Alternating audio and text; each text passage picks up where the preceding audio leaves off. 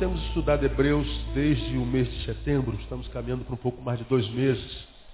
E nós fizemos uma, uma, uma síntese do livro de Hebreus e paramos no capítulo 13, portanto, o último capítulo, estamos estudando versículo por versículo. E nós aprendemos que, que o livro de Hebreus é um dos maiores tratados cristológicos que nós temos na Bíblia e é um livro belíssimo de se ler, de se entender a palavra através dele, a palavra toda através dele. E o significado dele, a autoria dele, para quem foi destinado, tudo nós estudamos é, detidamente. E aprendemos que, embora ele fale de coisas tão profundas, fale sobre a missão do Cristo, a supremacia de Jesus, sobre o gnosticismo, agnosticismo, sobre a figura dos anjos, fala sobre a figura de Melquisedeque, fala sobre o descanso eterno, fala sobre a apostasia daquele que conheceu a Jesus para a religiosidade, não da apostasia daquele que tem fé para incredulidade, não. O livro fala da apostasia não da fé para não fé, mas da fé para a religiosidade, da essência para a aparência. Isso é uma das coisas mais lindas no livro de Hebreus, foi por isso que eu, que eu me animei em estudá-lo com os irmãos, de estudá-lo com os irmãos, e nós estamos estudando esse livro desde, desde o meado de setembro. E depois que nós aprendemos que ele tem assuntos tão profundos, profundos ah, muitas vezes mais até do que os outros livros da Bíblia, nós aprendemos, entrando no capítulo 13, no final do, do, do, do livro, portanto, que se nós não guardarmos ah, ah, teologicamente, intelectivamente, tudo que o livro ensina, tudo que a palavra ensina, o autor nos ensina, se nós não temos essa capacidade intelectiva, teológica ou teleológica de guardar, ele está dizendo no início do último capítulo que permaneça o que? O amor fraternal. Né? Nós ficamos nesse versículo duas quartas-feiras. Se você não conseguir guardar tudo que você lê da Bíblia, permaneça o amor fraternal. Se você não conseguir é, guardar, decorar, aprender, é, discernir, e ninguém consegue guardar tudo que está na palavra, ele está dizendo, não, não tem problema, ama o teu próximo. Porque no final, o que Deus vai perguntar para a gente não é o quanto a gente soube, nem o quanto a gente fez. Ele vai perguntar o quanto a gente amou. Porque a única vontade revelada de Deus aos homens na palavra é que vos ameis uns aos outros. O resto é consequência. Né? Amar a Deus sobre tudo e ao próximo como a ti mesmo. Então, quer saber qual é a vontade de Deus é, para a vida do ser humano? É que a gente ame o próximo. E no final, o que ele vai perguntar é isso. Quanto você fez? Não. Quanto você soube? Não, também não é. O quanto você amou? Porque a gente conhece muita gente que conhece tudo de Bíblia, mas não ama nada. Né? Nem a família dele consegue amar, nem a mulher, nem, nem, nem a esposa, nem os filhos. E o que Deus vai dizer é que no final permaneça o amor fraternal. Aí nós entramos no versículo 2, não vos esqueçais da hospitalidade, porque por ela alguns, sem saberem, hospedaram anjos. E nós falamos que hospitalidade é muito mais do que receber alguém em casa. Palavra tremenda, ficamos duas quartas-feiras falando sobre hospitalidade. No versículo 3, falamos da quarta-feira passada, lembrai-vos dos presos como se estivessem presos com eles, e dos maltratados como sendo vós mesmos também no corpo. E aprendemos que os presos não é só aquele pessoal que está lá no banco 1, banco 2, banco 3, nos presídios da vida. Esses presos aqui foram os que foram presos pela fé, dos quais os crentes de Hebreus deveriam se lembrar, e nós devemos lembrar dos presos que estão aqui. Só que, preso, à luz da palavra hoje, é muito mais do que está atrás de uma grade. Preso é todo aquele que em alguma área da vida está impedido de ir e vir. Então, a maioria dos seres humanos carregam em alguma área da vida uma cadeia. E por causa disso sofrem, são maltratados. E eu me deti é, especificamente, eu gostaria de desafiá-los a ouvir essa palavra, adquirir um CD ou entrando no site. Eu falei daqueles presos que são prisioneiros nossos. Né? São nossos prisioneiros. São presos, mas não são presos qualquer. São nossos prisioneiros. Pessoas que nós aprisionamos fora do nosso coração.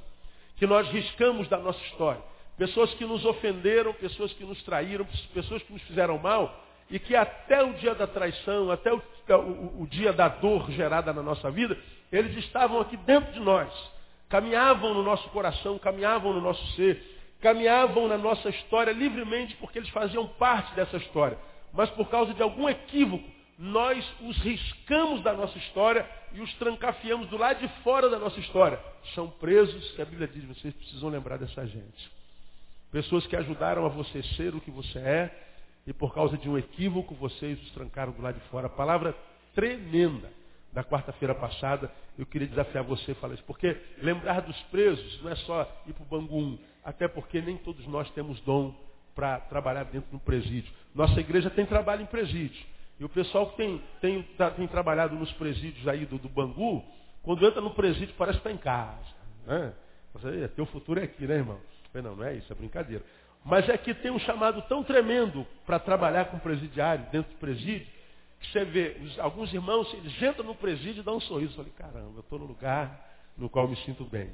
Mas não é porque ele quer ser preso, é porque ele tem misericórdia daquele pessoal, ele tem uma, uma, uma, um chamado específico para aquilo ali. Isso é muito legal, é o dom dele aquilo ali. A gente não pode esquecer deles, mas eu falei detidamente sobre aqueles prisioneiros que são prisioneiros nossos. Eu queria desafiar você a ouvir essa palavra. O versículo 4 diz lá: Honrado seja entre todos o matrimônio o leite sem mácula, pois aos devassos e adúlteros Deus julgará. Eu vou pular esse versículo porque eu quero anunciar esse versículo domingo. Quero falar sobre honrado seja o matrimônio. Hoje o matrimônio é esculachado, né? Matrimônio é coisa de idiota. Né? Temos várias palavras pejorativas contra o matrimônio. O homem nasce, cresce, fica bobo e casa. Então o matrimônio é a comprovação inequívoca de que o homem se idiotizou, ficou bobo e casou. Né? Então hoje a gente só vê a sociedade metendo pau no casamento. E na igreja também se tem perdido, tem perdido valor. Casar para quê, pastor? Eu sou igual Romário, não preciso treinar. Né? Casar para quê? A gente tem absorvido os valores mundanos com relação ao casamento.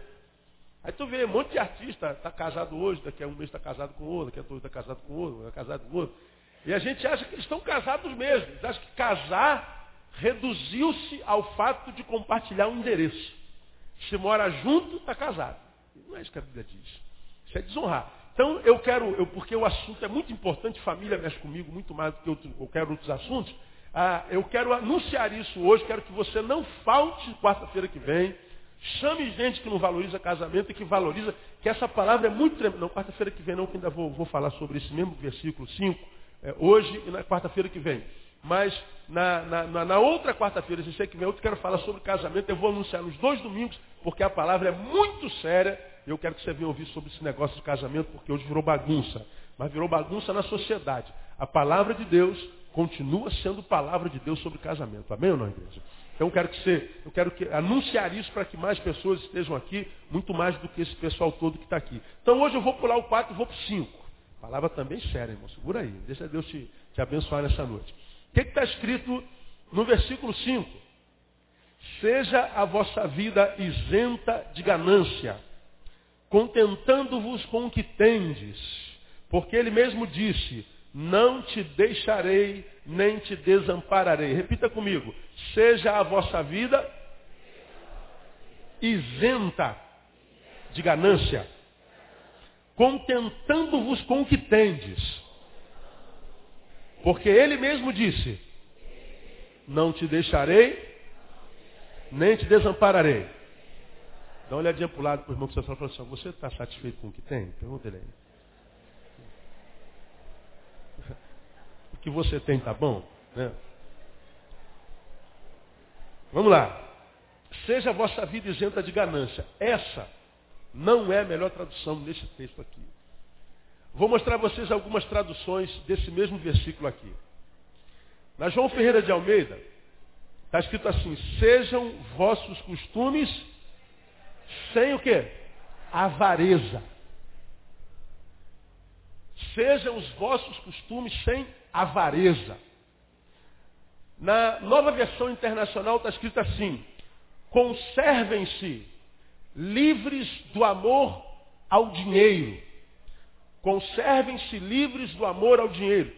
Na Bíblia de Jerusalém está escrito assim: que o amor ao dinheiro não inspire a vossa conduta.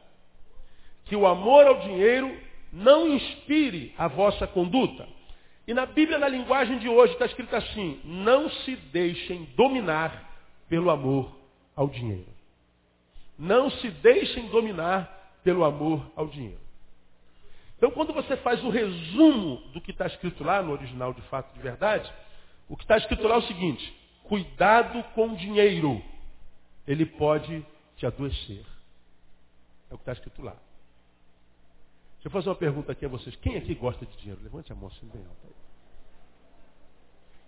Fala assim, dinheiro é uma bênção.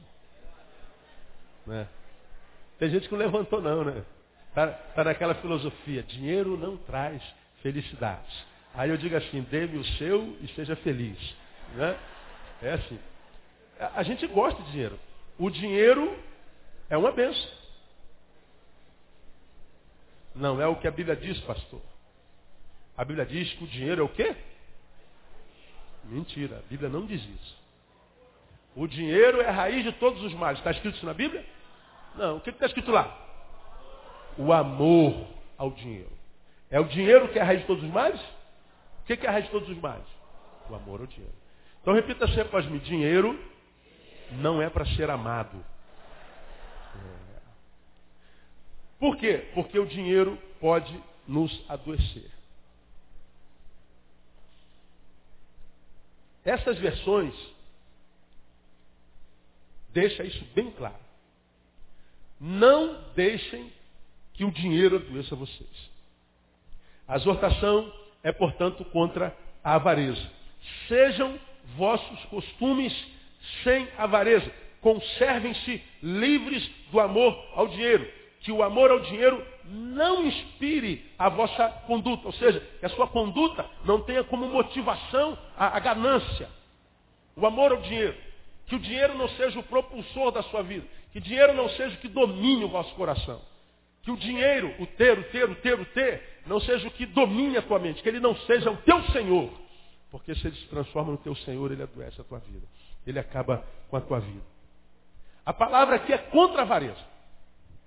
Agora, o que, que é a avareza? A palavra lá, nesse versículo, a palavra ganância, está escrito lá a palavra filárguros. É a raiz que dá origem à palavra ganância. Filárguros. Mas a palavra que está aí é afilárguros. Tem um azim na ponta. A palavra filárguros, traduzida é amor ao dinheiro. Amor ao dinheiro. Essas três palavras na palavra grega é tradução de uma única palavra, filárguros. A que está aí nesse versículo é afilárguros que é exatamente o oposto. Se filárgulos é amor ao dinheiro, afilárgulos é não amor ao dinheiro. A tradução, portanto, literal é não amem o dinheiro. É o que está escrito aí. É de uma coisa da qual nós necessitamos, necessitamos desesperadamente. Não podemos viver sem dinheiro. A vida quase que perde sentido sem dinheiro. O dinheiro ajuda a qualificar a nossa vida. E ele está dizendo, olha, o dinheiro pode ser uma bênção, mas pode ser uma desgraça. O dinheiro pode ser usado para curar uma doença no teu corpo. Paga o melhor médico, o melhor hospital, ele vai ajudar você a ser curado. Mas, se você amá-lo, esse dinheiro pode adoecer você. Então, é, não ame o dinheiro. E aí, a partir de hoje, eu queria fazer algumas considerações sobre a avareza com você, porque quando a gente ouve falar de avareza, a muitas vezes não se aprofunda. E aliás a Bíblia diz que ela precisa ser examinada. Examinais as escrituras, porque julgais ternelas o quê? A vida eterna. E são elas que de mim testificam. Quando é que a escritura gera vida eterna em nós e nos apresenta Jesus na prática, a vida dele na prática? Quando ela é examinada e não quando ela é lida. Ah, pastor, eu tenho lido a palavra. Não quer dizer nada. Leu e entendeu. Leu e captou algum assunto. Leu e absorveu algum ensinamento que você a partir de então vai pôr em prática? Não. Eu li, mas não entendi nada, então não leu. E ler não adianta, tem que examinar. Muitas vezes, muitos de nós, e até muitos pregadores, leem a palavra aqui para explanar para o público e ele só repete o que já leu. Agora, deixa eu mostrar para você na Bíblia o que, é avareza, essa palavra afilárguros. O que, que essa palavrinha é, traz de ensinamento para nós, de tal forma que ela fica tão clara. Não sejam avarentos. Não se permitam dominar pela avareza. Não relacione-se com dinheiro como se o dinheiro fosse uma pessoa, porque a gente não pode amar uma coisa que não pode retribuir amor. Amor é um sentimento que só faz bem se for, for de mão dupla. Se o amor é de mão única, esse amor só gera dor. Todos vocês ou todos nós já amamos alguém que não nos amou. E aí nós tivemos que viver aquele amor sozinho, muitas vezes platônico, o outro nem sabe que a gente está morrendo de paixão por ele, está morrendo de amor por ele. Quando nós o vemos, nosso coração derrete. A nossa cara fica com cara de paisagem, aquela cara né, de, de, de sei lá de quê. Só ver a pessoa. Você está apaixonado por alguém na igreja? Quando você chega na igreja, você já, já vai procurando saber se ele está lá. Sentado naquele cantinho onde ele senta sempre, crente senta no mesmo lugar a vida inteira, né, até Jesus voltar. E a gente já vai naquele cantinho procurando. Se o objeto amado não está lá, o culto já não é a mesma coisa. Tem alguém apaixonado aí, não? Ninguém, né? Só eu. Né? Agora, esse amor que vai, mas não volta, gera alegria? Não gera. Esse amor que é de mão única só faz mal. Por isso que a gente não pode amar as coisas. Pessoas são para serem amadas, coisas são para serem usadas. Hoje nós vivemos uma inversão de valores. A gente ama as coisas e usa as pessoas. Pessoas são objetos de consumo. Não é? E aí a gente não sabe por que a vida está como está, longe da vida. Dinheiro não pode ser amado. Quando a gente ama ao dinheiro, nós estamos, portanto, de posse da raiz toda amargura. Nós estamos plantando no nosso coração um amor que não é amor, é o engano do coração, é na verdade uma semente que vai transformar-se numa árvore, num carvalho de injustiça. Porque o amor ao dinheiro é a raiz de todos os males. É só você fazer uma análise, você vai entender isso claramente. Então, o que, que a Bíblia fala sobre avareza? Sobre avareza. Algumas considerações bíblicas, bíblicas sobre avareza. Vamos tentar falar de duas hoje. Eu vou falar de quatro, aliás de cinco, vou falar sobre duas hoje. A primeira vem de Marcos capítulo 7. Abre a tua Bíblia em Marcos capítulo 7. É, hoje, hoje, diferente de todas as quartas-feiras, já levantou assim umas cinco, seis pessoas para ir embora. Né? Já deve estar devendo a todo mundo, já deve estar todo errado na vida, já sabe que que é avarento. Falei, lá vem bomba, né? Então vou, deixa eu sair daqui. Né? O cara está falando assim, eu estou no erro, estou vivendo errado, quero permanecer errado, não estou interessado que alguém me diga a verdade, se a verdade é contra mim. Então eu vou continuar vivendo a mentira. Adianta vir à igreja, irmão? Adianta orar? Adianta fazer campanha? Não adianta. Você vai morrer, seu desgraçado. Que já está morto, né? Só, só falta esperar a morte biológica. É, é que eu estou te falando. A verdade, ela tem duas filhas. Uma é a admiração. Você ouve a verdade diz, caramba, essa verdade é uma coisa que você admira. A outra é a ira. Quando você está diante da verdade, ou você é tomado pela ira, ou você é tomado pela admiração, porque você absorve para mudar a tua vida. Agora, quando você admira a verdade, você então é da verdade. Teus ouvidos são amigos, como eu preguei alguns domingos atrás. E essa verdade é absorvida, mesmo que doa, porque a espada de, a palavra de Deus é a espada de dois gumes, ela fere e ela sara ela gera consolo e ela tribula. Não é? Ela faz as duas, as duas vertentes. Se você está muito pasmacento, muito errado, ela vem e te arrebenta, ela, ela fere. Agora, se tu se tu está muito ferido, ela consola. Então ela é espada de dois gumes. Então, quando a gente ouve a verdade, a gente pode fugir dessa verdade, ou então deixar que essa verdade me machuque, porque eu estou vivendo a mentira, mas a gente só vence a mentira mergulhando na verdade. Não tem jeito. Então umas, seis pessoas se levantaram na hora da Ih, avareza, não, isso não dá não, isso dá para mim não. Né? Queria ouvir sobre promessa. Fala sobre as promessas de Deus. Né? Promessa de Deus. Pois é. O que, que a Bíblia fala sobre a avareza? Marcos capítulo 7. Você já abriu? Diga amém. Muito bem. Então vamos lá no versículo 21. Pois é do interior, do coração dos homens, que procedem o quê? Os maus pensamentos, as prostituições, os furtos, os homicídios, os adultérios e o que mais? A avareza. Ou a cobiça. aonde é que a avareza nasce? Diga para mim. Aonde é no ouvir? No coração do homem. Aonde é que a, a, a cobiça, a avareza é gerada? Onde é o berçário dela? Onde é que ela é dada à luz? Onde é que ela nasce? Ela nasce dentro do coração do homem. É aqui dentro. Ora, a relação que eu tenho com esse negócio, com esse din-din, com o dinheiro, com a matéria, com aquilo que a gente corre atrás, não nasce na, na, na visão equivocada que a gente tem de dinheiro. Não nasce ah, quando a gente olha para a casa de alguém que é maior do que a nossa, melhor do que a nossa. Não nasce quando a gente olha para o carro de alguém e diz, eu quero um carro igual a esse. Não nasce da inveja, não nasce no coração.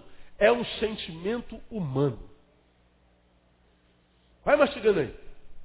Bom, se ela nasce no coração do homem, nasce no nosso coração, logo, a má relação com o dinheiro não é um problema meramente administrativo.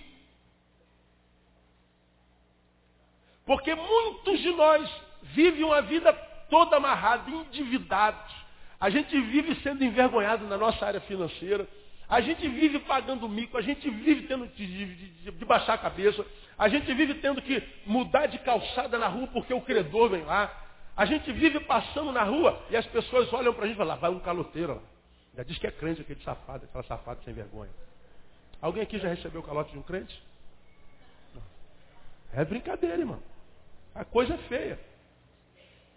Aí a gente fala assim, aqui na igreja, né, irmã? Pois é, não, não precisa me trazer não, que eu não sou gerente de banco, né? É, processa ele lá, não é?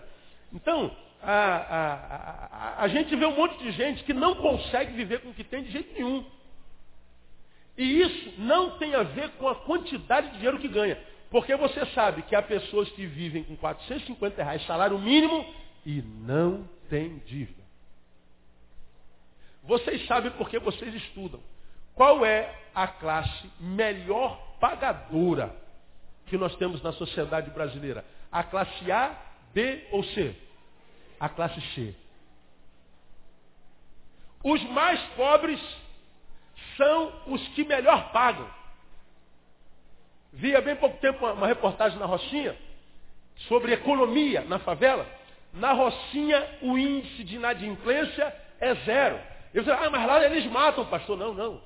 Está falando com comércio, com gente trabalhadora. Se você for no SPC, você vai ver quais são as classes que estão lá em grande escala. São pessoas que ganham bem. Tem pessoas que ganham salário mínimo e não tem dívida. Tem gente que ganha 20 mil reais por mês e deve a Deus e ao diabo. Você que vive uma vida endividada, diz assim, pastor, eu estou vivendo essa vida endividada porque eu ganho mal. Quem consegue viver com dois mil reais, afinal de contas? Pergunta para alguns irmãos aí do seu lado, na sua frente. Dois mil reais para você estava bom? Quantos de vocês, para quantos de vocês, dois mil reais por mês estava bom? Diga amém aí. Ó. Olha o número.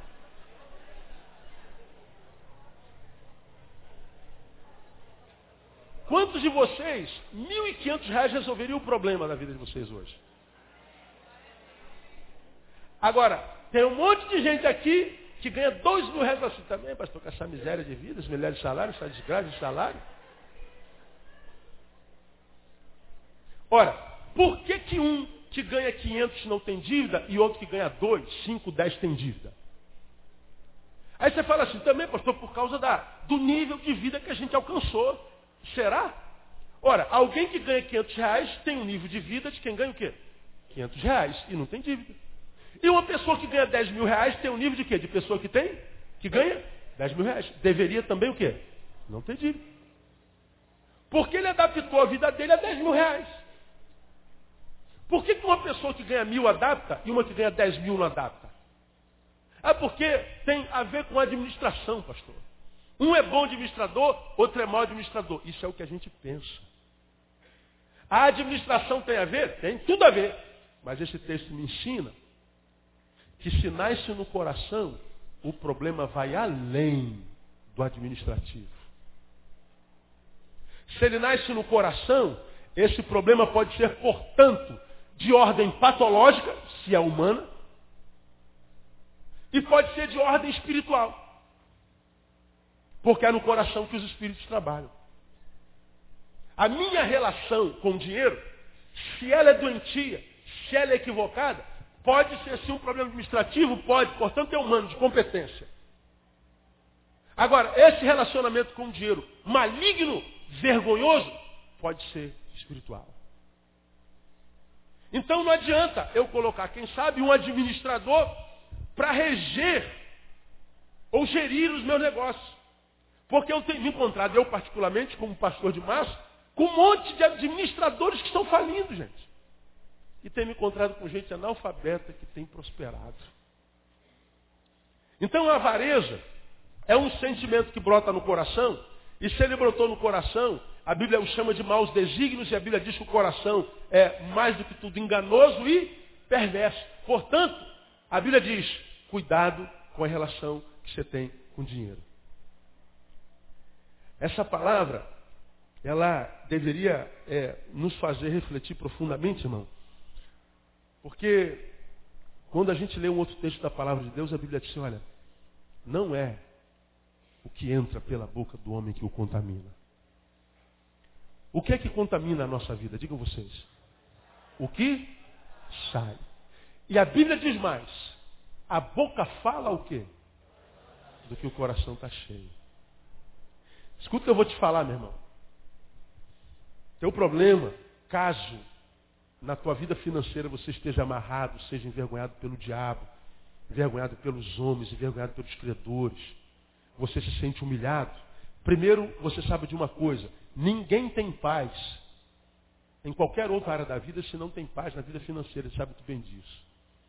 Quando nós temos dívida, porque nós não administramos bem o que nós somos e somos tomados pela avareza ou pela ganância, ou seja, fomos adoecidos pelo dinheiro, portanto, o dinheiro dominou a nossa vida, dominou o nosso curso, estamos completamente endividados, você sabe que a dívida ela é egoísta, ela é uma canalizadora de sentimentos. Quem tem dívida não consegue dormir direito. Quem tem dívida não consegue celebrar outras áreas da vida. Quem tem dívida vê a vida adoecendo em todas as instâncias, todos os departamentos dela. Vamos falar sobre isso já já mais adiante. Porque a avareza, o dinheiro quando nos adoece, ela adoece primeiro a nossa área financeira, mais uma área financeira adoecida, nada mais é do que a comprovação de um coração adoecido. Portanto, o problema financeiro não é material, ele pode ser espiritual. Ele pode ser emocional. Porque um coração adoece porque foi tomado pela avareza, nos incapacita de administrarmos o que Deus nos dá. Porque nós não administramos o nosso dinheiro, nós somos envergonhados e humilhados por causa dos credores e, e, e, e, da vergonha. Se nós somos envergonhados, somos tomados por vergonha, nosso coração adoece ainda mais. Nosso coração ainda mais adoecido, mais incapacitado nos torna de continuar administrando o pouco que a gente tem menos administradores, mais adoecido, mais adoecido, menos administradores, menos administradores, mais adoecidos. Nós vivemos num ciclo. Por isso que geralmente a gente diz que quando a dívida nos alcança, ela vai se tornando como uma bola de quê? De neve. É incrível como é que a dívida aumenta, parece que sozinha, já viram? Coisa vai crescendo, crescendo, crescendo, daqui a pouco você vê, meu Deus, isso é um monstro, isso é um Golias. Por que, que naturalmente ela não diminui? Por que, que naturalmente ela não vai regredindo? Porque nós vivemos num país onde o dinheiro adoeceu o sistema. Nós vivemos numa nação cujo sistema está adoecido. Aliás, a doença administrativa, quando o assunto é economia, está no mundo inteiro. Você está vendo pela, pela crise pela qual o mundo está passando na economia? Aí você diz assim, isso é problema administrativo. Como? Que é administrativo? Como que até três meses atrás o mundo estava equalizadinho, a economia mundial estava certinha, todos os dinheiros que existiam no mundo estavam num banco bonitinho, todos os dinheiros estavam na, na, nas contas correntes, estava tudo certinho. Daqui a pouco tem um negócio chamado mercado financeiro que entra em colapso. O que é o mercado? Quem pode definir o que é mercado? O que é o mercado financeiro? A gente fala de mercado, de mercado. Ora, se eu tinha uma poupança, ele estava aqui no banco Bradesco, eu tinha lá mil reais. Você tinha um dinheirinho na tua conta, tinha 500. O, o mega investidor tinha um bilhão. Estava tudo lá, tudo investido. Daqui a pouco, você ouve assim, ah, o presidente dos Estados Unidos pegou gripe. E o mercado financeiro reagiu mal. Aí o que, que acontece com a bolsa? A bolsa despenca. O que, que a bolsa tem a ver com a gripe do presidente? Por que, que nós perdemos dinheiro? Você tem dinheiro investido na bolsa. Você tem mil reais. Aí diz que o Chaves deu uma declaração lá no dia da eleição seguinte, vamos torcer por Obama para que ninguém o mate. A declaração do Chaves fez a bolsa cair. Aí tu que tinha 100 mil reais na bolsa, agora tem 95. Aí eu pergunto a você, para onde foram esses 5? Bom, você perdeu 5 mil. Quem ganhou esses 5 mil? Alguém sabe responder? Para onde ele foi? A maior queda se deu a, a, aproximadamente um mês atrás. A bolsa caiu num dia 15,2%. Ora, se você tinha 10 mil reais naquele dia e a bolsa caiu 15%, quanto é que você tinha no dia seguinte? Menos 1.500, né? Você tinha quanto? 8,5. De um dia para o outro, você perdeu 1.500 reais. Um dinheiro que algum de vocês leva um mês inteirinho para ganhar. E quem ganha salário mínimo leva três meses para ganhar. Mas de um dia para o outro a bolsa cai e 1.500 reais some da tua conta. Para onde foram esses, esses 1.500 reais? Alguém sabe? Ora, se eu tenho dinheiro no meu bolso e eu vou pegar o meu lenço e esse dinheiro cai, quando eu chego lá eu descubro que eu perdi dinheiro. Ora, eu perdi dinheiro.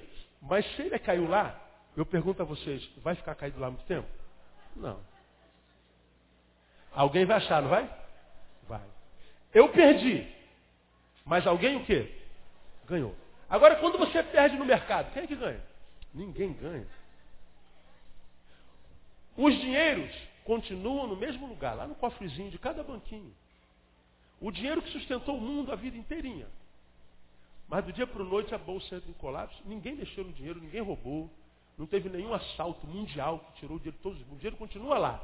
Mas assim, a bolsa caiu 15% e um monte de empresa quebrou, banco quebrou, a, a, o mercado é, é, imobiliário dos Estados Unidos, que é quase 90% da receita americana, despencou, está se vendendo casa por um real nos Estados Unidos, um dólar. Para onde foi o dinheiro? Todo mundo perdeu. Quem ganhou? Ninguém ganhou.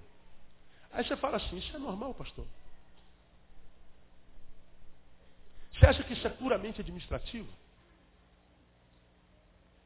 Eu posso lhe afirmar que não é meramente administrativo. Por isso que a Bíblia diz que o homem não pode servir a dois senhores. Porque amará um e odiará a outro. Aí esse versículo termina dizendo, não podeis, portanto, servir a Deus e o quê? A mamão, as riquezas. Ele está dizendo, não há como servir a Deus e amá-lo plenamente se você não conseguir lidar com a riqueza como riqueza tem que ser lidada. Se você amar a Deus e amar a riqueza, ou você serve um ou você serve outro. Não tem como amar esses dois senhores. Agora o interessante é que a Bíblia pega Deus e chama de Senhor. Pega a riqueza e chama de Senhor também.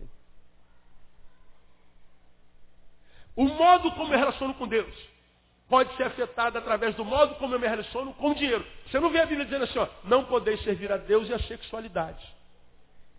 Sexualidade é um poder em nós ou não é? A gente vive com sexo na cabeça.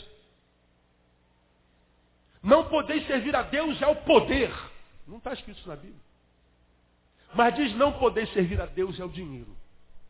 Não há como receber de Deus se a gente foi tomado pela avareza, pela ganância. Porque a relação que nós temos com Deus, que é sobrenatural e abstrata, alguém já viu a Deus aqui? Alguém já pegou em Deus? Alguém já tocou em Deus? Não. A relação que nós temos com Deus é pela fé, é abstrata. Ela não é concreta. Agora pega essa relação que nós, enquanto seres humanos, temos com o mercado. Para onde foi o nosso dinheiro? A bolsa caiu, a gente perde. Se a bolsa sobe, a gente ganha. Você pega na perda ou não ganha? Não pega. Parece que é um espírito que diz quando vai cair, quando vai subir. E quando ela cai, não há o que se possa fazer. E o que é mais interessante, os Estados Unidos investiram 300 bilhões de dólares no mercado para tentar conter a crise. Os bancos continuam quebrando. Vai para a China mais 200 bilhões de dólares. Agora, você viu algum carro forte transportando 300 bilhões de dólares e levando para algum outro lugar? Acontece isso. A China transformou para um outro estado os 200 bilhões de dólares. Não. Os 200 bilhões continuam no mesmo lugar. Os 300 bilhões continuam no mesmo lugar. E porque alguém disse só investiu os 300 bilhões, a bolsa sobe. Investiu aonde? O dinheiro saiu de onde para onde? Qual é a força que rege esse mercado? É uma força abstrata. É um dinheiro abstrato. É um espírito abstrato. Portanto, quando a Bíblia fala de avareza, não está falando de uma relação material que a gente tem com o real. Não está falando de uma relação material que a gente tem com uma moeda. Não. A relação é espiritual também. Isso é muito sinistro ela nasce no coração. A forma como eu lido com o meu dinheiro tem a ver com o que está dentro do meu coração. A forma como você lida com o seu dinheiro está dentro do seu coração. Então, quem pretende se dar bem na vida financeira precisa tratar do coração. Eu tenho dito, Senhor, eu, eu louvo a Deus pelo que eu tenho, mas se eu pudesse ter um pouquinho mais, eu teria também. Né? Se eu profetizasse para você, Senhor, eu quero profetizar que 2009 teu salário vai dobrar no nome de Jesus. Quem diria isso assim, ó? Eu recebo. Pois é. Alguém diria, eu não recebo. Ninguém? Pois é. Dinheiro nunca é demais. Não é? Agora, ele pode ser demais dependendo do nosso quê? Coração. O que faz um homem roubar? Por que, que eu, eu, eu, eu, eu, eu bato a carteira do Henrique? Ô, oh, meu irmão. Por que, que eu tirei o dinheiro dele? Porque eu acho que o meu dinheiro é pouco. Agora, o pouco, para mim, muitas vezes é muito para o outro. E o que rege o que é muito e o que é pouco para o outro? O que está no coração. Perguntei domingo passado quantos dos irmãos sabem sinceramente, quantos pares de sapato tem na vida? Uns quatro ou cinco irmãos levantaram o braço e disseram, eu sei quantos pares de sapato eu tenho. E as outras milhares de pessoas? Ninguém sabe quantos pares de sapato tem. E o pior, a gente muitas vezes bota uma roupa, aí vai pegar o sapato. Você olha assim para o sapato. É, eu estou sem sapato, cara. Nenhum combina com essa roupa aqui. Quantas camisas você tem? Tu abre assim teu armário de tarde para saber com qual camisa que você vai para a igreja logo mais à noite. Aí tu olha assim para o teu cabideiro, tem 1.500 camisas. Aí você fala assim, rapaz, tá bravo, não sei com que camisa que eu vou não. Acho que imagino que Deus lá de cima fala assim, ai meu filho, que vontade de tirar essas camisas todas, deixar você com uma só. Porque se você tivesse uma camisa só, você não teria esse problema. É ela.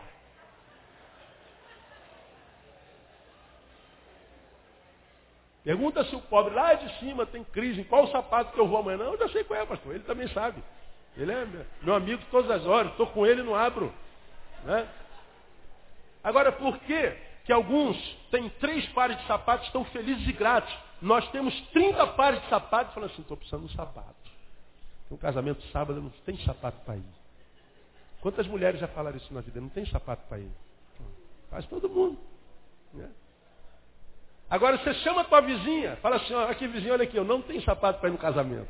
Ela vai te olhar assim, né? Ah, quem me dera não ter esse sapato todo que você tem. Por que que, para um, isso é bom, para o outro, outro não é? Ah, por causa da qualidade de vida que nós nos adaptamos. Não! Talvez também, mas não necessariamente, por causa daquilo que rege o nosso coração. Nós somos seres adaptados a qualquer situação. Se você está aqui e acontecer com o que aconteceu lá em Santa Catarina, tua casa acabar, tua roupa acabar, teus móveis acabarem, teus sapatos sumirem por causa da lama, você no dia seguinte não morre. Você vai viver alguns meses com o que você tem. E se chegar um sapatozinho lá do outro estado para te botar no pé, você vai receber. Você, pô, muito obrigado pela tua solidariedade. Portanto, não tem a ver com ter ou não ter. Tem a ver com a condição na qual nos encontramos naquele tempo, naquela hora. Então, é muito mais profundo falar de avareza do que falar de avareza simplesmente dito. Então, nós estamos falando de uma força que ela tem cunho espiritual. Se não espiritual, ela pode ter cunho patológico. Se o teu dinheiro não é bênção na tua vida, pelo contrário, ele se tornou uma maldição porque você não sabe administrá-lo, você pode estar doente, precisa arrumar ajuda. Você pode estar de, de, debaixo de bombardeio espiritual, precisa buscar ajuda. E muitas vezes libertação mesmo. Pode procurar culto da hora nona, 15 horas, terça-feira. É sério? Pergunta pastor Cesarino se não aparece muita gente, em cuja área, pastor Cesarino, o demônio não se aloja nas finanças. E esse Deus tem até nome, é mamão. A Bíblia chama de Deus. Então a avareza é muito mais do que a má administração. Ela é uma força que dominou o nosso coração e vicia. Isso é terrível. 30 minutos, acabou, estou no primeiro tópico. É horrível meu tempo, eu odeio relógio. Você não tem. Posso falar mais umzinho? Posso? Dez? Dezinho? Posso? Então vamos lá. Abra a tua Bíblia em Eclesiastes capítulo 5. Nasce no coração. Vamos ver uma outra palavra da Bíblia sobre a avareza. Eclesiastes capítulo 5. Veja o versículo 10. Quem ama o quê? O dinheiro não se fartará o quê? De dinheiro. Repita comigo. Quem ama o dinheiro não se fartará de dinheiro. Muito bem. Nem o que ama a riqueza se fartará do ganho. Também isso é vaidade. O que, que esse texto está dizendo? Quem ama o dinheiro não se fartará dele. Por mais que o sujeito tenha, ele nunca dirá, Estou legal agora. Quer que dizendo, não me traga mais dinheiro. Ó, gente, não vendam mais na empresa. Por favor, já estou bem de dinheiro. Eu não quero mais abrir uma, uma nova filial. Eu não quero mais aumento, viu, patrão? Não me fale mais de aumento. Não vem com esse negócio que eu não quero saber. O que eu tenho é suficiente. Existe isso? Não. Dinheiro nunca é demais. Dinheiro nunca falta. Por quê? Porque esse texto me ensina que o, que o dinheiro, ou avareza, vicia o coração e escraviza. O vício é uma coisa que tem uma boca maldita. Ela nunca se farta. O vício é, é, algo que quanto mais você o dá, mais ele requer. E quanto mais você dá, mais ele requer. E quanto mais ele requer, você tem que dar. E quanto mais você dá, ele requer. E você se torna escravo daquilo. A Bíblia diz: aquilo pelo que o homem é vencido, disso se torna escravo. E a avareza escraviza, porque vicia. E é o que esse texto está dizendo. O que ama o dinheiro não se fartará dele. Você muitas vezes tem o dinheiro suficiente, conseguiu pagar a tua dívida. Seja com teu esforço, alguém pagou para você. Pagou a tua dívida. E você então poderia muito bem se aquietar e ficar um, dois, três meses sem comprar nada. Nada para quem sabe o teu coração pudesse se aquietar e você pudesse voltar à normalidade do teu salário. Mas o que, é que acontece com o viciado? Ele não consegue ficar sem comprar mais. Ele não consegue parar de gastar.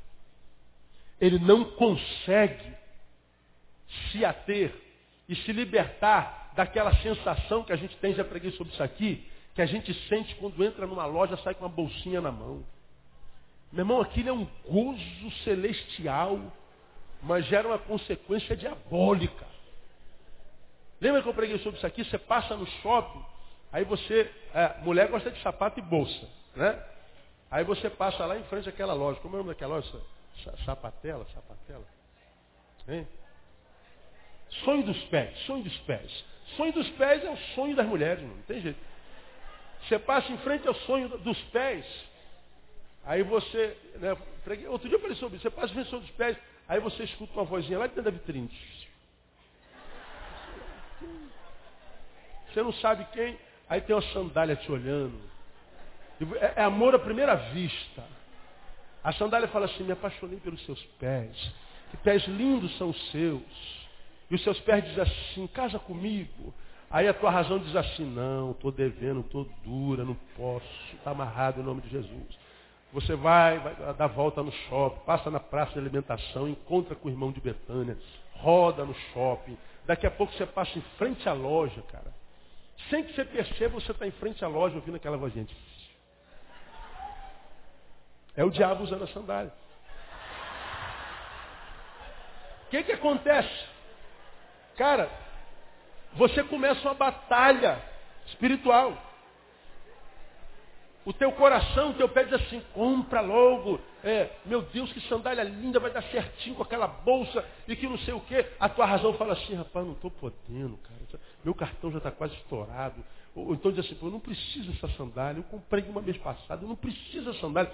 Mas aí a outra voz diz assim, compra só mais umazinha, que tem que ter mais de 10 dias que você não compra um sapato novo. E aí, eu parcelo em 50 vezes, dá um jeito aí, vai, bota, bota para o ano que vem. Isso aqui é, é, diz que você faz qualquer negócio. Aí você diz, eu não posso. E você diz, está amarrado, e você vai embora. Tu vai para o carro, para o ônibus e fala assim, puxa vida, cara, acho que não tinha nada de mais comprar aquela sandália. Né?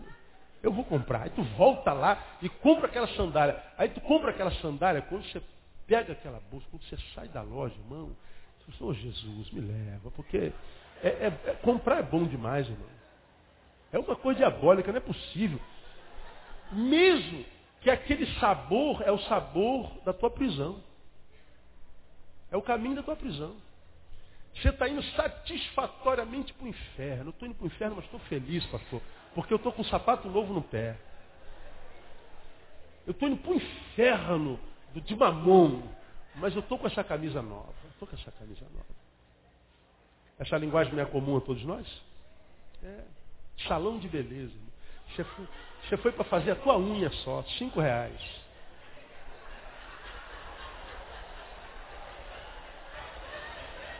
Maridos, fale assim, fala, Jeová. É, vai.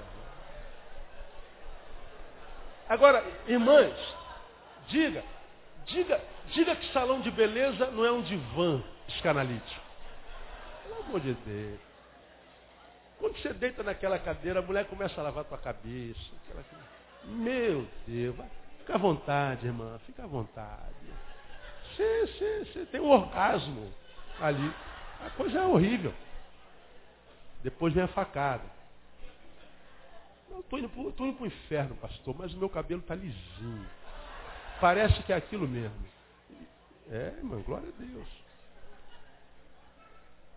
Esse sentimento que é maravilhoso, gostoso, quase divino, vicia. Ele vicia. E chega um momento que nós estamos tão endividados e sabemos que não podemos gastar mais um centavo. Nós não temos condição de comer mais uma pizza. Vamos comer em casa, não temos como mais sair para jantar fora, para comer fora, para beber Coca-Cola, para comer McDonald's. Não dá, nós não podemos. Mas chega uma hora que a gente não consegue, a gente gasta. Vício. E hoje, da mesma forma como tem alcoólicos anônimos, tem gastadores compulsivos. Porque é vício. Vicia o coração. É aquela ideia de que eu não posso passar sem essa coisa aqui. Agora, qual é o problema disso? Para a gente terminar. É que a mesma relação que eu tenho com esse Deus chamado Mamon, eu não posso viver sem essa planta, essa planta na minha casa vai ficar linda. Essa relação eu transfiro para a relação com Deus. Uma relação de usufruto. Sabe o que, que acontece com o viciado por mamão, pela avareza? Ele reduz Deus ao estado do que eu já falei aqui, de um supermercado existencial. Ele só vai buscar a Deus quando estiver precisando de alguma coisa. Como quem olha para a dispensa, aí a mulher fala assim, Ih, acabou o arroz, acabou o açúcar, Ih, acabou a batata. Ora, quando acabou o arroz, o açúcar e a batata, o que, que a dona de casa fala? Preciso ir ao mercado. Aí você vai lá no mercado e pega o arroz, a batata, o açúcar e você coloca lá na dispensa. Quando a dispensa encheu, o que, que você vai fazer no mercado? Nada. Quando nós somos dominados pela avareza, quando o dinheiro nos adoece, nossa relação com Deus se torna igualzinha à relação com Mamon. Nós perdemos a capacidade de desenvolver vida devocional. Orar só para estar com Deus. Pela simples alegria de estar na presença dEle. Por falar com Ele. De entrar na presença dEle sem pedir nada. Não existe. Para quem adoeceu o coração na área financeira. Toda vez que vai estar com Deus é para tirar de Deus alguma coisa. É para lembrar a Deus. Você se torna um despertador de Deus. Despertador é um lembrete, né? O despertador te lembra que é hora de acordar. Muitos de nós oramos para lembrar a Deus que é hora dele nos abençoar. Porque acabou, Deus. Parece que você não percebeu, mas está faltando na minha casa. Se o senhor percebeu, a alegria foi embora. O senhor tem que me abençoar com a tua alegria. Não sei se o senhor está percebendo o que está acontecendo na minha casa. Parece que não. Então vou, vou falar contigo que é para te lembrar. A gente transformou, como eu já preguei aqui repetidas vezes, transformou oração em petição. E oração e petição não são sinônimos. Nesse culto, podia botar uma placa lá na frente que assim, ó, ah, venham visitar a Igreja Batista Betânia. O orador desta noite, pastor Neil Teixeira Barreto. Sou o orador da noite ou não sou? Sim ou não? Nesse exato momento eu estou proferindo a minha oração a minha fala, o meu discurso, para pedir alguma coisa a vocês até agora? Nada. Eu estou orando há quase uma hora, não pedi nada até agora. Agora, quando nós vamos para a nossa oração, Deus, nesta tarde, é, é, está no quarto, o pastor Neil Barreto, ele é o orador desta tarde. Aí eu vou para o quarto fazer a minha oração, aí eh, desamassa aquela lista de supermercado, Deus, olha, é, falta pão, estou desempregado, meu carro foi roubado, ah, não tem como pagar a luz, meu filho está doente, meu marido não me ama mais, e está aqui, ah, em nome de Jesus, amém. E a gente sai diz assim, puxa, tive um período de oração maravilhosa. Olha, irmão, sai da minha devocional agora, eu saí da presença de Deus, eu, olha, eu, tive, eu passei meia hora com Deus, foi, passou com Deus. Você acha mesmo que, que é isso que Deus quer de você? Entra no quarto, para tentar enganá-lo, que está no quarto por causa dele, quando abre a boca, é para dizer o que você precisa dele, e não dele em si. Aí as orações não são respondidas. Pastor, eu não sei o que está acontecendo comigo, que as minhas orações não são respondidas. Ah, as suas orações não é respondida não? Pois é, porque a sua oração não é oração, é petição. Posso pedir na oração? Posso. Quando eu peço na oração, estou suplicando. Isso é súplica. Agora, oração é um diálogo. É resposta a uma fala. Deus fala conosco quando você abre esse livro. E você responde a fala para que não seja um monólogo quando você ora. É como quem está na mesa, sentado, conversando com o melhor amigo. Como quem está sentado no colo do pai, conversando com o seu herói. É relacionamento. Agora, esse relacionamento que não perpassa pelo usufruto, pelo interesse, pela petição, esse relacionamento é impossível àquele cujo coração está adoecido pelo dinheiro. Porque você vai pedir para Deus abrir porta. Você vai pedir para Deus abrir a janela dos céus. Você vai pedir a Deus para fazer chover na tua horta. Você vai pedir para Deus, você vai pedir para Deus, você vai pedir para Deus. E você se transforma na qualidade de mendigo de pedinte, porque o pedinte, toda vez que chega perto da gente, é para tirar de nós alguma coisa, é para pedir de nós alguma coisa, como preguei domingo. Primeira postura do pedinte, quando chega perto da gente, é estender a mão. E a maioria de nós, quando entra na presença de Deus, é com a mão estendida. Deus, está vazia, parece que o Senhor não está vendo. E a gente acha que a nossa presença na presença de Deus desperta sorriso na boca de Deus, não desperta. Como preguei aqui outrora, é Deus falando conosco, filho, o que que traz a tua presença na minha presença? Qual é a tua motivação? O que te trouxe aqui no quarto nessa manhã, nessa tarde, nessa noite? O que que te traz a minha presença? Aí Deus responde para você. Porque se a tua presença na minha presença não for fruto do desejo que a tua presença tem e do prazer que a tua presença tem de estar na minha presença só, a tua presença na minha presença não significa nada. Se o que traz a tua presença à minha presença não for o prazer de estar na minha presença, a tua presença na minha presença não significa nada. O que, é que você veio fazer aqui, filho? Eu vim pedir alguma coisa. Então, eu tenho prazer em te atender, filho. Pedi e recebereis. Pedi e dar-se-vos-á. Tudo quanto pedides ao Pai em meu nome, crendo, recebereis. Está tudo escrito lá. Agora, por que, que a maioria de nós não recebe? Se decepciona com Deus. Porque toda vez que a gente tem uma sós com Deus é para pedir. Para quem essa promessa é feita? Para quem anda no seu caminho, como nós começamos o culto hoje. Deus confirma o passo daquele cujo caminho lhe agrada o coração. De modo que eu me relaciono com Deus de uma forma tão íntima, que tal intimidade é gerada pela alegria que a presença de Deus gera na minha vida, de modo que na presença dele muitas vezes não preciso nem pedir nada. Porque ele me conhece, ele já sabe. Aí eu fujo da desgraça de me transformar num pidão. Quem tem o coração viciado pelo dinheiro não consegue desenvolver essa relação. Então, se você está aqui, meu irmão, está adoecido na tua área financeira, Deus está liberando essa palavra não é para machucar você, não. É porque Deus está dizendo para você, filho, eu estou com muita saudade de você. E eu sei que você não está conseguindo entrar na minha presença.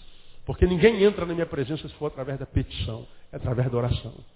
E você não consegue orar, porque você está com o coração dominado. Então, quando você voltar a orar daqui para frente, peça para Deus curar o teu coração e sarar essa doença que o mau uso do dinheiro gerou na tua vida. Porque quem tem o coração viciado pelo dinheiro não consegue valorizar mais nada que seja abstrato.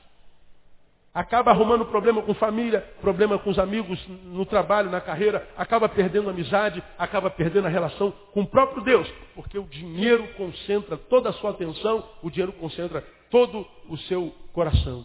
Aí daqui a pouco, teu filho não presta para você, teu marido não presta para você, teu pastor, tua igreja não presta para você, nem servir a Deus adianta porque não vale nada também. Só que o problema não está no filho, não está no marido, não está em Deus. O problema está no teu coração que adoeceu.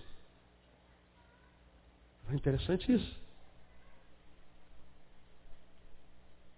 Porque a Bíblia diz que do Senhor é a terra e a sua plenitude, o mundo e os que nele habitam.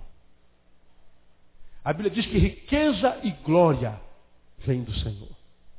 Como é que você acha que Deus pode ter prazer em ver a gente com a vida toda amarrada financeiramente? Aparecem os pastores canalhas que transformaram o evangelho em negócio e diz assim, você vai enriquecer de novo quando você aumentar a tua oferta. Quando você pegar, vender o teu carro e doar para a igreja. Quando você matar um, um, um boi. Quando você fizer um sacrifício. Aí Deus vai honrar você. Bota um monte de testemunho mentiroso. E você então acha que a tua vida financeira vai ser curada quando você botar uma oferta ali. Veja se todo pastor que trabalha com essa teologia não está rico. Veja. Veja se vive vida simples. Veja. Porque não é colocando dinheiro ali que a gente vai ser curado. Porque o problema não é financeiro, não é administrativo, é no coração. Portanto, coração se cura com quebrantamento. Coração se cura com arrependimento. Quando curar o coração, você estará curando a tua essência. Quando curar a tua essência, tua vida financeira vai junto porque você terá entrado no reino. Quem entrou no reino, cumpre a palavra que diz, nem só de pão vive o homem, mas de toda a palavra. Mais adiante diz, busca primeiro o reino de Deus e a sua justiça. E as coisas serão acrescentadas. Dinheiro é coisa, irmão. Dinheiro a gente não corre atrás, elas correm atrás da gente. A gente não, não briga pelas coisas, as coisas brigam para estar conosco. Todas essas bênçãos virão sobre ti e te alcançarão. Porque aos seus amados Deus abençoa enquanto dormem. Quem é que dorme? Quem tem o coração apaziguado. Então você tem que orar ao Senhor. Quer que Deus cure a tua finança? Pastor, pelo amor de Deus, eu quero muito. Estou indo para a campanha da prosperidade. Estou indo para a campanha da vitória, da restituição. Eu estou fazendo um sacrifício, pastor. Por ali não. Faça um teste, meu irmão, você que insiste em crer nesses caras. Vá na igreja da prosperidade, dá uma olhadinha no estacionamento, vê se a prosperidade fácil está lá. Você vai ver um monte de gente pobrezinha, endividada, porque teve que comprar um terno Armani, para que todo mundo pensasse que ele está prosperando mesmo. Geralmente a pobreza está instalada. Agora a igreja que prega a verdade, você dá uma olhada no estacionamento, está quase todo mundo de carro, a prosperidade está lá. Porque a prosperidade não é o que a gente busca. É uma consequência daquilo que a gente é. E nós somos alguém cujo coração tem um trono. E esse trono não pode ser de mamão. Esse trono tem que ser de Jesus, o nosso Senhor, que é a fonte de todas as bênçãos. A avareza nasce no coração, a avareza vicia. Semana que vem a gente termina, tem mais três tópicos. E eu queria que você não perdesse, porque eu creio firmemente que depois dessa palavra, Deus vai gerar cura nesse lugar na área financeira. E eu vou profetizar desde já. 2009 vai ser o ano da tua prosperidade financeira. Não é porque você aumentou a tua oferta, não. É porque Deus vai curar o teu coração. Você vai emprestar e não vai pedir emprestado. Você vai ver Deus honrar por causa do teu coração, não porque tu aumentou a tua oferta. De modo que quando o coração é saudável, não precisa dizer, ó, quanto mais você der, mais você é abençoado. Não, porque você vai dar muito, você vai ser generoso. Porque a Bíblia diz que a alma generosa, essa prosperará. O quem é que prospera? A alma generosa, não é o empresário generoso. Não é a pessoa generosa. Não é o administrador generoso. É a alma, é o coração generoso. Que olha para o dinheiro e diz assim, oh, isso aqui não me domina, eu domino isso aqui. Portanto, Senhor, quero abençoar a tua casa, tua coisa com generosidade. A alma dá e dá, dá, um culto porque deu. Chega na hora do ofertório e diz, glória a Deus, mais uma oportunidade para dar. Não tem a ver com dinheiro, não, tem a ver com liberalidade. Tem a ver com o coração. Que Deus sare o teu coração para que você possa chamar o real, o dólar, o ien, o dinheiro, seja lá de que área for, de teu servo e não de sim senhor. Porque o dinheiro é o melhor servo que um homem pode ter. O pior senhor que um homem pode ter. Que o Senhor dos Senhores se abençoe, se fazendo madurecer e curando teu coração, para que tu sejas Senhor do teu dinheiro. No nome de Jesus, quem recebe, dá um forte aplauso ao Senhor. Fica de pé.